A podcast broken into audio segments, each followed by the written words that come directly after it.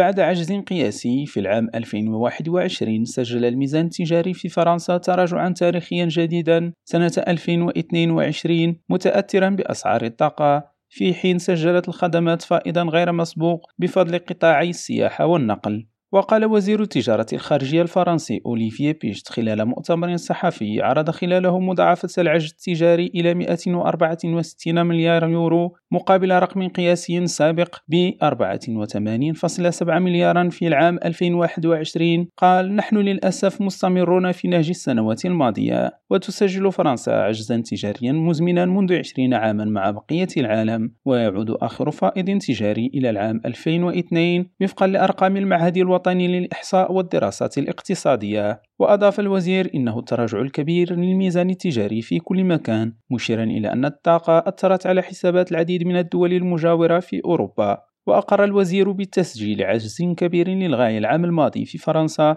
مشددا في المقابل على الفائض القياسي المسجل في قطاع الخدمات. والسبب على حد قوله يعود إلى الكلفة الباهظة للطاقة على خلفية ارتفاع الأسعار جراء الحرب في أوكرانيا واضطرابات القطاع النووي الفرنسي ما أرغم البلاد على استيراد الكهرباء. وبذلك تضاعفت أسعار استيراد الطاقة ب 2.1 مقارنة مع العام السابق. إدريس كيليريم راديو باريس.